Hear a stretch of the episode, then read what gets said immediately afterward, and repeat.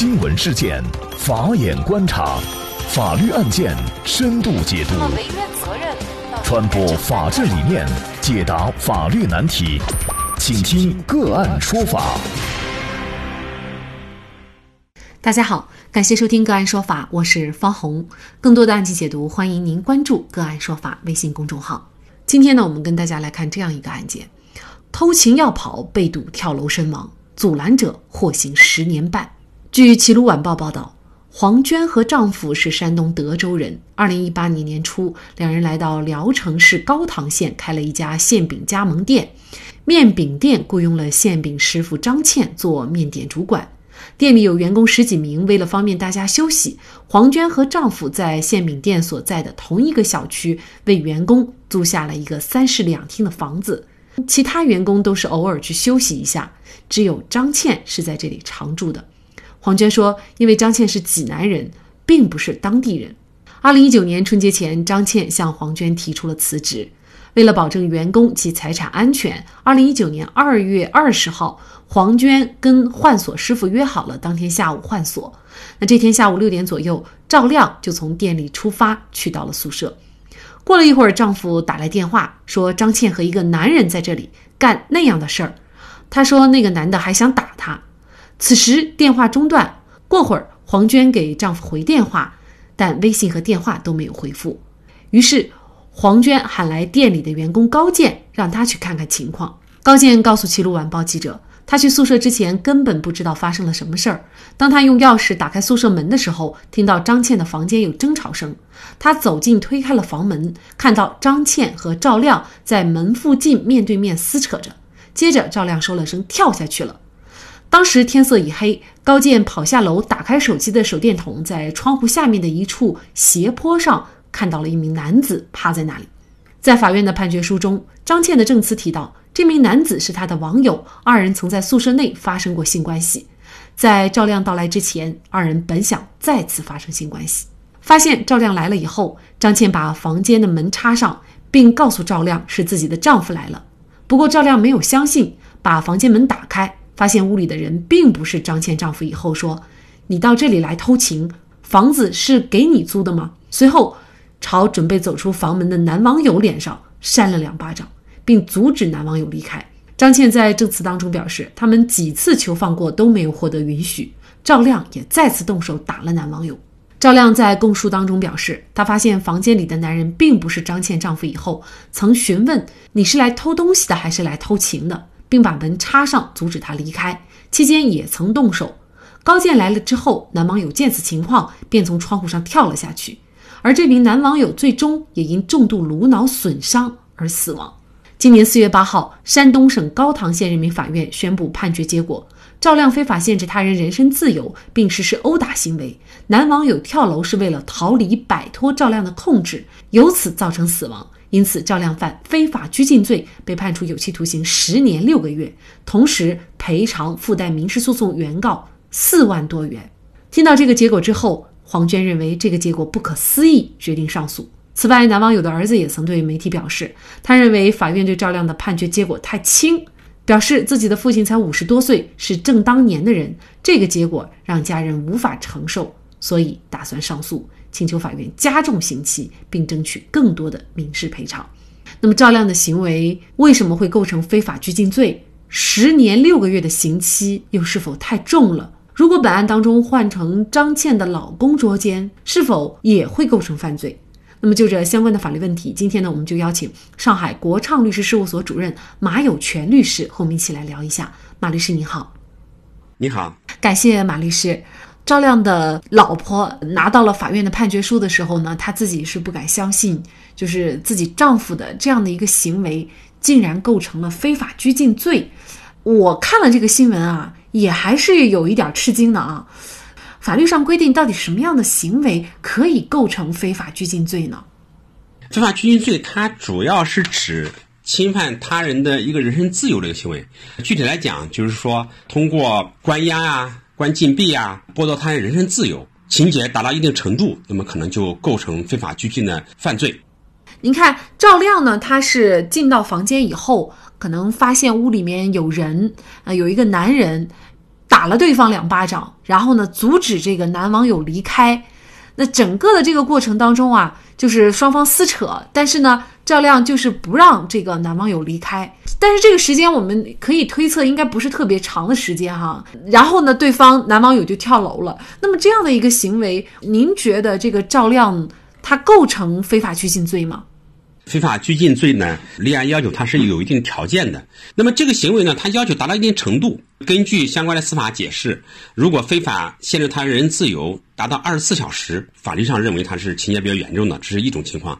另外一种情况，虽然没有达到二十四小时，但是它有一些其他的情节，比如说在这个非法拘禁的期间，那么殴打被害人或者侮辱被害人、虐待被害人，或者说。这个非法拘禁行为导致被害人一个伤害后果，比如说造成他的一个重伤，或者说造成死亡，甚至说有些情况造成被害人为了摆脱这种非法拘禁情况，翻窗这个逃跑啊，为了脱离这种被关押的一个状态，如果是造成一个重伤、轻伤甚至死亡的后果，这个时候呢是可以对非法拘禁的这个当事人以刑事犯罪来进行立案。那么我们看本案，赵亮他限制。这个男网友不让他离开这个房间，实际上是阻止他人离开一定的场所。那么这个行为呢，我们认为它是构成了非法拘禁的一个行为。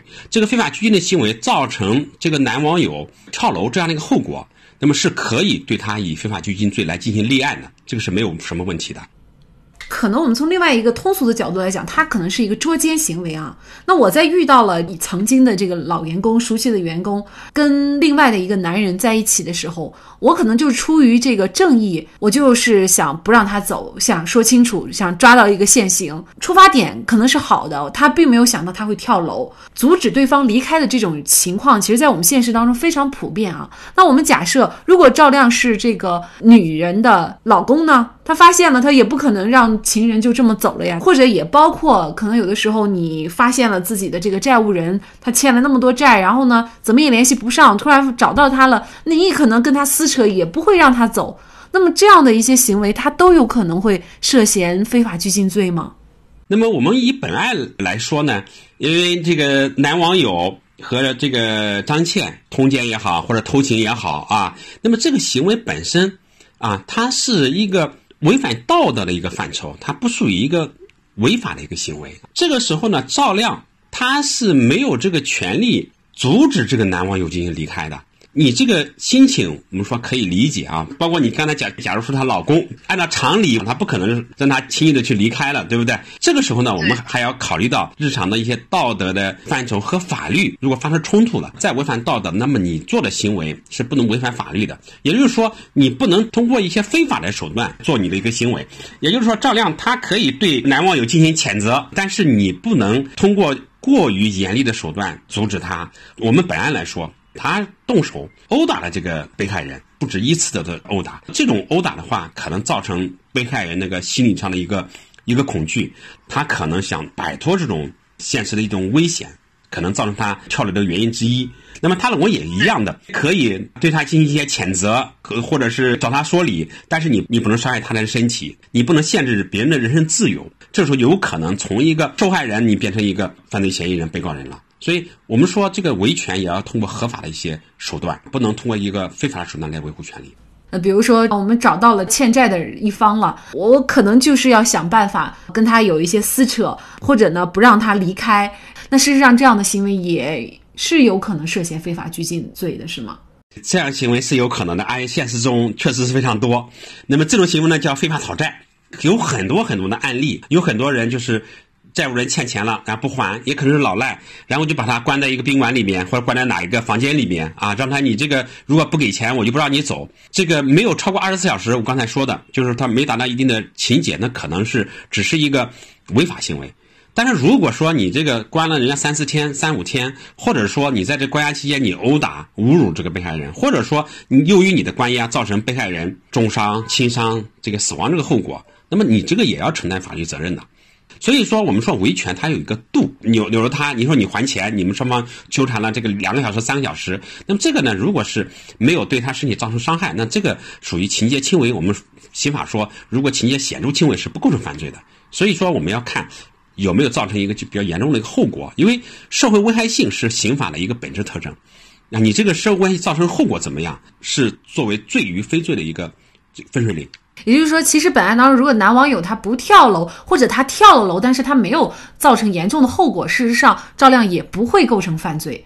是的，你讲的非常对，可能就不会说构成犯罪，甚至说连违法都构不上。但是如果是造成后果了以后，那么赵亮将对他的行为承担法律责任。我们可能大众理解的这个非法拘禁罪，就是确实要把人给关到某一个空间当中，关起来、禁闭起来。但是事实上呢，我们会发现，像这个案子，它仅仅就是限制不让他走而已，不让他离开这个空间，还没有达到给他关到哪个房间里，不让他出来这样的一个呃目的的时候呢。他仍然是可以构成这个罪名的，所以这个可能也是需要我们广大的网友非常要注意的这样的一个问题啊。另外呢，我们会发现他不仅构成了犯罪，而且还被判处了十年六个月的有期徒刑。这个徒刑我们看来很严重的啊。那您怎么看呢？从现有的材料，我看的材料来讲呢，我认为这个刑期可能是有点偏重了。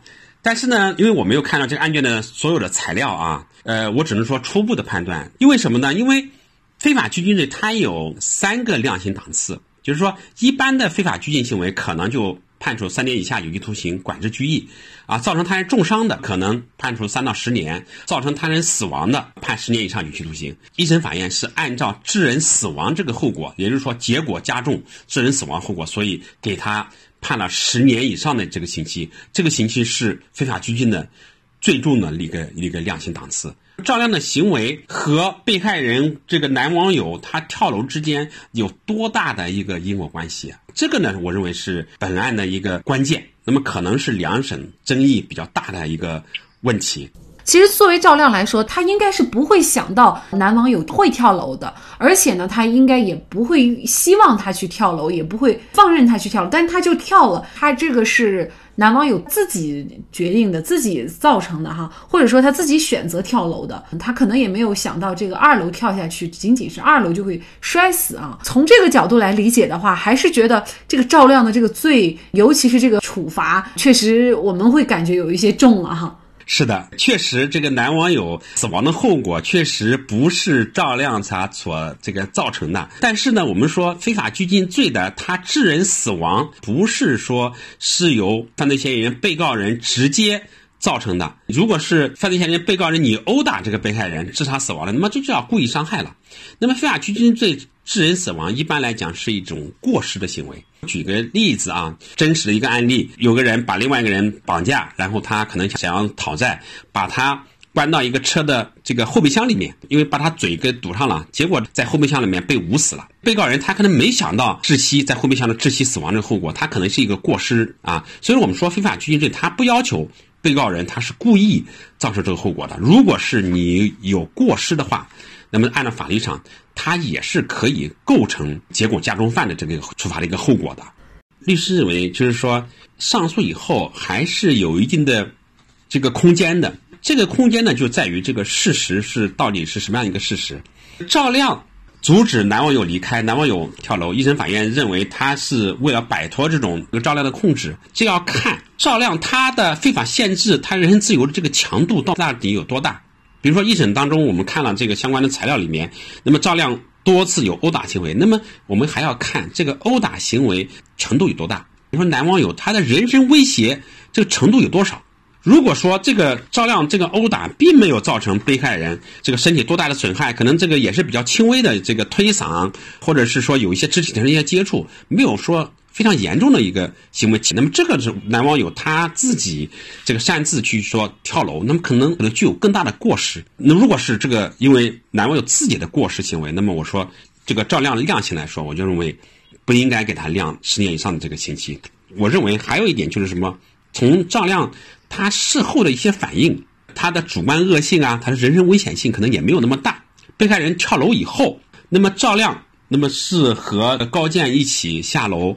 啊，去看了这个被害人，而且啊，去打了幺二零，啊，让这个车把他送到医院，而且后来赵亮也亲自去到医院去看望这个被害人。那么也就是说，赵亮他主观上也没有说想啊让被害人死亡的这一个后果，也不追求这样的一个后果。另外一个呢，我注意到一审的一个情节，就是高健这个进门的时候，当时是张倩和赵亮他们正在呃纠缠在一起。那么这个时候他可能不会注意到这个男网友。翻窗户啊！如果他没有和这个张倩在争吵，他也可能去阻止这个男网友。确实，这个赵亮可能是真的是无法预见到这个男网友会跳窗户。所以说，我们说从这一点角度来讲，所以说这个赵亮他的主观恶性没那么大。所以我们认为，就是一审判的十年半，这个量刑，这个我认为辩护人包括被告人本人还是有一些争取的空间。这个空间就在于这个一审的一些事实。对我个人也觉得哈，对于赵亮的行为还是有一点纳闷，为什么呢？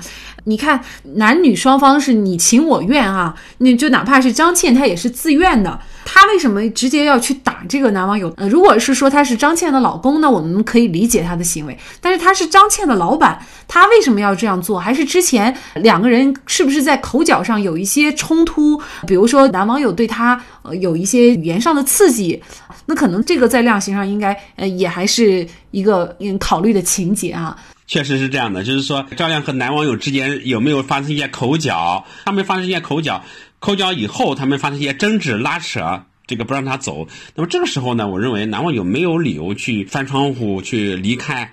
这个时候，如果是确实是因为这些原因，那么男网友他的心理状态这种原因，那可能男网友他自己的过失可能会更大一点。网上一搜，因为被捉奸而翻窗坠楼的案件还真不少，所以通奸的双方还是要有充分的心理准备，那就是一旦被发现就得面对，不能逃避，不然这可是以生命为代价的。当然，这是不是意味着捉奸者的风险就很大，也不能这么说。明天的节目，我们就要和大家来讲这样一个案子：一个小三被原配捉了奸，原配将其内裤脱掉。拍照羞辱小三，羞愤难当，将原配告上法庭，而法院最终却驳回了小三的诉求，为什么呢？欢迎您关注我们明天的节目，在这里也再一次感谢上海国畅律师事务所主任马有权律师。那么大家如果想获得我们节目的图文资料，欢迎您关注“个案说法”的微信公众号，在历史消息当中就可以找到这期节目的全部图文资料。那么大家在生活工作当中遇到一些法律问题呢，也欢迎大家向我们进行咨询。您可以添加幺五九七四八二七四六七这部手机号码的微信号，就可以找到我们。他们都非常的资深、专业和负责任。感谢您的收听，我们下期节目再见。另外，您还可以通过界面新闻 APP 收听我们的节目。